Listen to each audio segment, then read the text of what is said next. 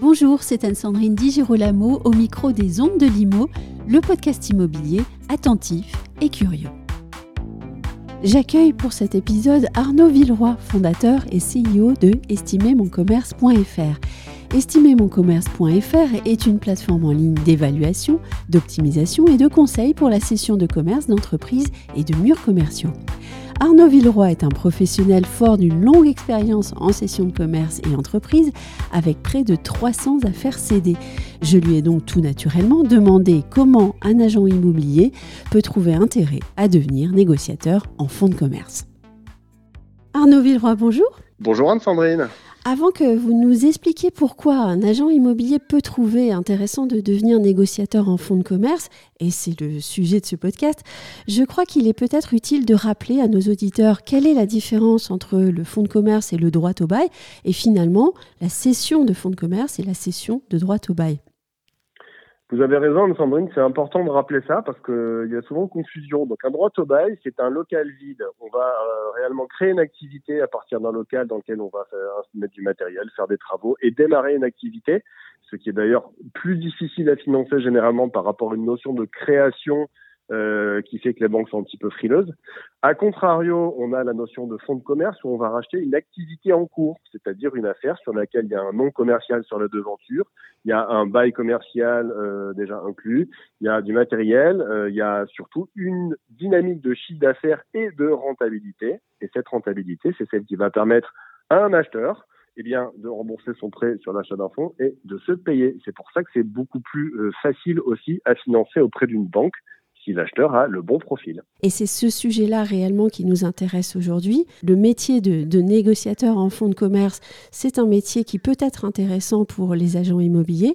On va peut-être euh, faire un point d'abord sur le marché de la négociation de fonds de commerce en ce moment. Même bien volontiers. Euh, c'est un marché qui se porte très bien. Alors surtout au regard du contexte immobilier actuel, hein, on, oui. sort d'une année pas facile. Oui, mais c'est ce que j'allais vous dire. C'est quoi très bien? Très bien, mais c'est qu'on est sur une année qui, euh, alors on va peut-être contextualiser ça déjà dans le marché de la création d'entreprise, puisque ça fait déjà, c'est pour la septième année consécutive euh, qu'on a un record chaque année de création d'entreprise. Hein. Ils sont créés 500 000 à peu près en 2016 chaque année. On est sur plus d'un million euh, sur euh, la dernière année euh, comptabilisée. Ça veut dire qu'on a quand même des, des, très fortes progressions. Et dans ces créations, mhm. eh ben, il y a aussi les reprises de fonds de commerce. Donc, si vous voulez un petit peu quelques chiffres en, termes de reprise de fonds de commerce, on a eu sur, on a eu plus de 10% de cessions en 2021. On a un peu presque 15% de plus en 2022. On est sur un chiffre d'à peu près 32 000 fonds de commerce cédés, mhm. auquel il faut ajouter ce qu'on appelle les titres de société, qui ne sont pas répertoriés par le BODAC. Ça veut dire qu'on sait qu'on a à peu près un peu plus de 50 000 affaires qui sont cédées chaque année. Oui, donc c'est un marché conséquent. Oui, alors ce ne sont pas des chiffres qui paraissent excitants comme ça, euh, si on les compare aux plus d'un million de sessions de logements qui se font chaque année, mais quand on les rapporte aux très peu d'acteurs euh, d'agents immobiliers qui font ce, métier-là. Mhm. Ça devient par contre très très euh, intéressant et relativement important comme chiffre. Vous parliez il y a un instant du marché de la transaction qui est, qui est un peu plus compliqué en ce moment et depuis l'année 2023.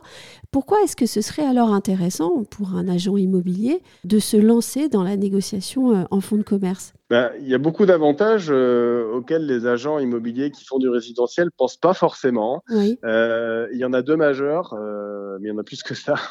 Le premier avantage, c'est que déjà, ils ont quasiment aucune concurrence. Il y a très peu d'acteurs sur le marché qui finalement fait de l'intermédiation de, de, fonds de commerce. Mhm. D'ailleurs, je mets à peu près n'importe qui au défi de pouvoir me citer très facilement comme ça à des professionnels autour de lui qui savent le faire, alors qu'on peut citer facilement beaucoup d'agents immobiliers. Et ça, déjà, c'est quand même un atout très fort pour, pour se lancer dans, dans ce métier-là. Le deuxième, c'est que, et, on le soupçonne assez peu, euh, c'est que la prospection est extrêmement simple dans ce métier contrairement à la prospection de logement. Qu'est-ce que ça veut dire une prospection simple? Eh bien, si vous prospectez des logements, ça va être compliqué puisque vous vous heurtez à des portes closes et généralement on ne veut pas de vous. Alors que des commerces, les portes sont ouvertes. La porte d'un commerce vous invite à rentrer, donc il est très facile d'entrer, d'identifier la personne qui peut être l'exploitant, ça c'est le talent de l'agent immobilier, et puis lui demander en quelques instants s'il serait vendeur de son affaire. Et là où c'est très intéressant, c'est que euh, si vous voulez d'autres chiffres, il y a environ un vendeur sur quatre, un exploitant sur quatre, un exploitant sur cinq qui est vendeur de son fonds de commerce. Il suffit donc de passer la porte et de poser la question C'est tout à fait ça, vous avez parfaitement bien résumé. Alors que ma question semble vraiment presque naïve et presque ridicule au fond.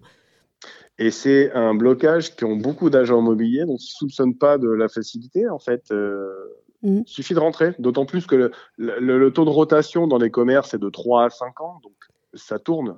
Ça, veut dire aussi qu'on va pouvoir euh, vendre et revendre la même affaire une fois qu'on est installé sur un secteur. Tout, comme on le fait pour une habitation, au fond. Exactement. Et je vous donne un exemple. Il m'est arrivé sur une période de 12 ans de vendre quatre fois la même affaire. Oui, ce qui est plus important que, que sur le, secteur du logement, je pense, comme, euh, comme chiffre. Tout à fait. Alors, il faut, il faut euh, surtout préciser quelque chose. Hein. Euh, c'est les taux de rotation que j'indique ne sont pas pour les mauvaises raisons les exploitants de fonds de commerce, ce sont, des métiers usants. Euh, euh, vendre pour des bonnes raisons, ça peut être un départ en retraite, ça peut être euh, changement de région, ça peut être un, fait de vie. Euh, L'objectif, c'est pas de se dire euh, je fais du fonds de commerce en, chassant des fonds qui se cassent la figure. C'est pas du tout ça. Mm. On vend un fonds de commerce, on le vend bien sur une affaire qui est pérenne, qui a une certaine stabilité et pour laquelle l'exploitant souhaite vendre, Et il y en a beaucoup. Et ils vont, personne ne va les voir ces gens-là. Donc il y a vraiment un tapis rouge pour tous les acteurs qui souhaitent euh, se lancer sur, sur cette verticale-là. Est-ce qu'on peut parler aussi du, côté euh, peut-être euh, rémunérateur ou pas euh, de, cette activité? En moyenne, combien est-ce que un négociateur en, fonds de commerce va, va générer de, mandats Quel est le chiffre d'affaires moyen, si c'est possible d'avoir ce chiffre d'ailleurs? Absolument, mais je vais vous donner des chiffres qui sont relatifs d'un vécu. Hein, en termes de mandats, on peut raisonnablement, pour à peu près une journée de prospection par semaine intense, euh, ambitionner 15 à 20 mandats sans trop de problèmes par mois. Mhm. En termes de, en termes de rémunération, c'est également un secteur très intéressant puisque les barèmes, les usages sont plutôt de l'ordre de 10% contre 6% en résidentiel. Euh, on observe sur le territoire des honoraires moyens de 15 à 18 000 euros ce qui est quand même relativement intéressant. Euh, ceci dit, cette moyenne peut tout à fait exploser à la hausse quand on cible certaines activités, comme par exemple les hôtels, où on a des, grosses brasseries ou des affaires comme ça, où on a des, honoraires facilement à six chiffres. Euh, il est difficile de vous indiquer un, un montant de chiffre d'affaires possible, mais on sait que les meilleurs tournent à 450, 500 000 euros de chiffre d'affaires individuel par an. Ça dépend de leur implication, mais je peux vous donner deux exemples concrets si vous le souhaitez. Bah, le premier, la semaine dernière, un, euh, agent euh, me disait qu'en s'appuyant bah, sur la solution qu'on a créée, Estimer mon commerce, il a signé six affaires en, 2023 avec une moyenne d'à peu près 20 000 euros, donc ça vous donne un cap intéressant déjà. Euh, quant à moi, j'étais sur une moyenne de 300 000 euros à peu près par an. Voilà, donc en étant relativement impliqué dans ce métier. Quand on a préparé le sujet, vous m'avez euh, dit quelque chose qui m'a interpellée. Vous m'avez dit, euh, et en plus, c'est intellectuellement intéressant. Est-ce que vous pourriez me redire euh, pourquoi cette activité, ce métier de négociateur en fonds de commerce est intellectuellement intéressant? Oui, parce que en plus, on ne vend pas des logements dans les fonds de commerce, on vend à des gens des outils de travail, des gens qui généralement se déplacent beaucoup, sont très nomades. Il faut le savoir, c'est aussi un avantage. Hein. et des gens qui vont acheter un outil de travail duquel ils vont vivre. Euh, donc c'est vraiment un projet de vie qui est extrêmement important, qui va au-delà d'une habitation, un projet duquel ils vont tirer des revenus, donc ils vous font vraiment confiance pour réussir cette transition de vie. Euh, ce qui fait que toutes les sessions sont différentes, on apprend énormément, on apprend très vite, et ça en fait un métier qui est passionnant, euh, en plus d'avoir une belle qualité de vie, ce qui est aussi un autre atout que mmh. je voulais mentionner parce que il faut savoir une chose, les acheteurs de fonds de commerce ne concentrent pas leur visite sur les samedis, contrairement au logement. Ce sont des gens qui sont en phase active de recherche d'une affaire, au même titre qu'ils chercheraient un job, et donc ils y consacrent la semaine. Ce qui fait que j'ai personnellement rarement travaillé le week-end.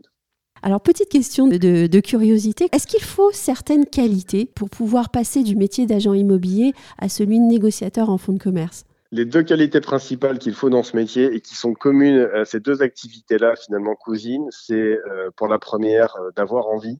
c'est l'envie, euh, c'est-à-dire l'envie de retourner sur le terrain, l'envie d'y aller en permanence, l'envie quand c'est difficile de garder la tête dans le guidon et de jamais abandonner d'y aller toujours. Mhm. Et je pense beaucoup à la prospection pour ça, qui est toujours un, excellent vecteur de remotivation et de rentrée de mandat et donc de business.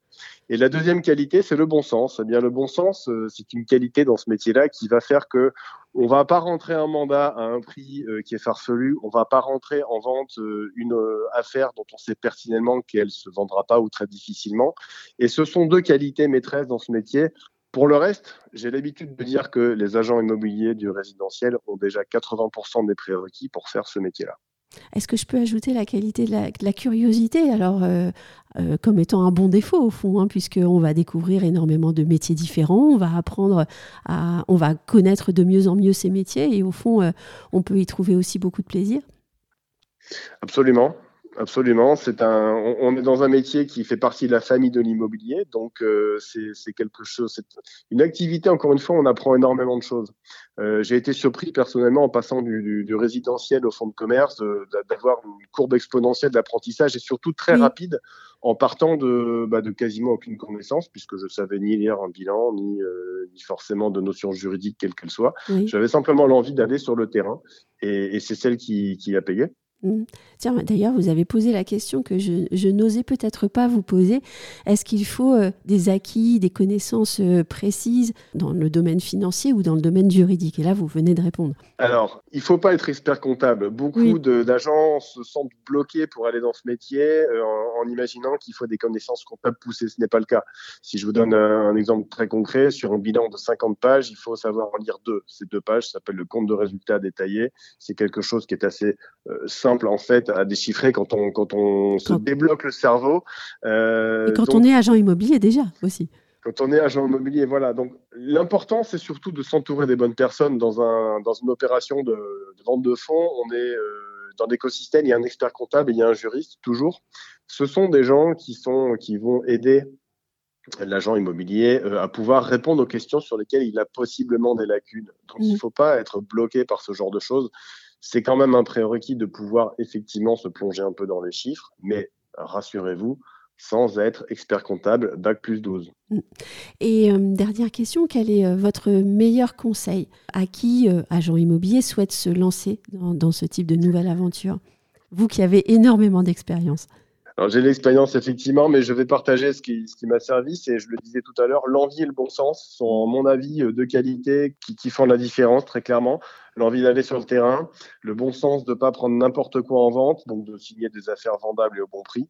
Euh, c'est d'ailleurs pour ça qu'on a créé euh. Hein. Mhm. Euh, je conseillerais de se faire un petit peu sur la lecture d'un compte de résultat et d'un bail commercial, ce qui est beaucoup plus simple qu'on imagine, mais surtout de ne pas trop cérébraliser. On est des commerciaux avant tout, on n'est pas des experts comptables ni des juristes. Donc, euh, une bonne pratique consiste à se mettre en relation sur son secteur avec un bon expert comptable, un bon avocat, euh, un bon notaire à qui on va envoyer ses acquéreurs, qui en contrepartie, on va pouvoir s'appuyer sur eux pour répondre aux questions techniques qu'on a au fil de l'eau. Et c'est une, c'est comme ça une, une collaboration tout à fait vertueuse. Merci beaucoup Arnaud Villois. Avec plaisir Anne-Sandrine.